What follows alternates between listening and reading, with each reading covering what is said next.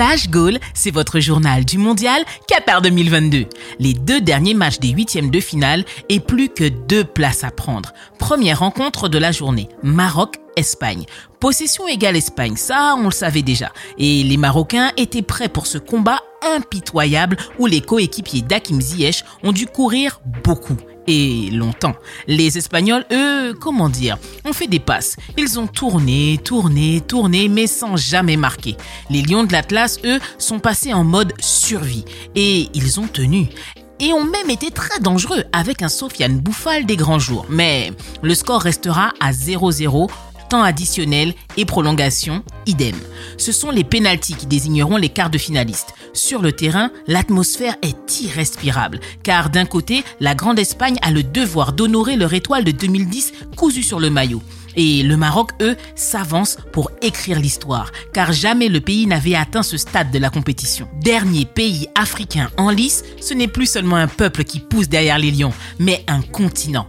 Et au bout de ses gants, l'infranchissable Yacine Bounou arrête deux pénalties espagnols avant que la séance ne se conclue par une délicieuse panenka d'Ashraf Hakimi qui qualifie tous les Marocains en quart de finale pour la première fois de l'histoire de la Coupe du Monde. Magnifique. Le deuxième match de la journée, Portugal-Suisse. La surprise de cette partie n'était pas sur le terrain, mais sur le banc.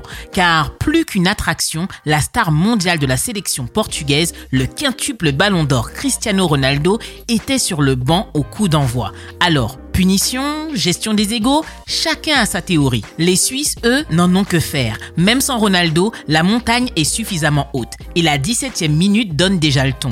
Le tout jeune remplaçant numérique de Cristiano, Gonzalo Ramos, ouvre le score d'une frappe monstrueuse sous la barre. Le vétéran Pep suit la marche et inscrit le deuxième but à la 33e minute d'une superbe tête.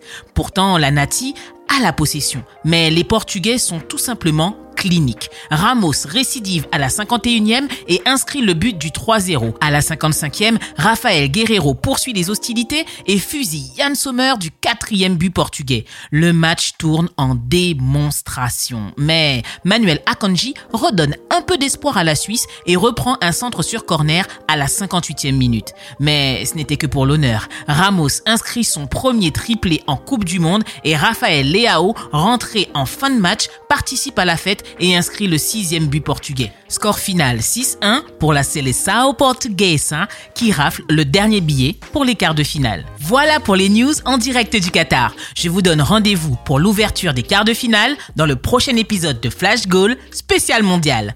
À très vite la famille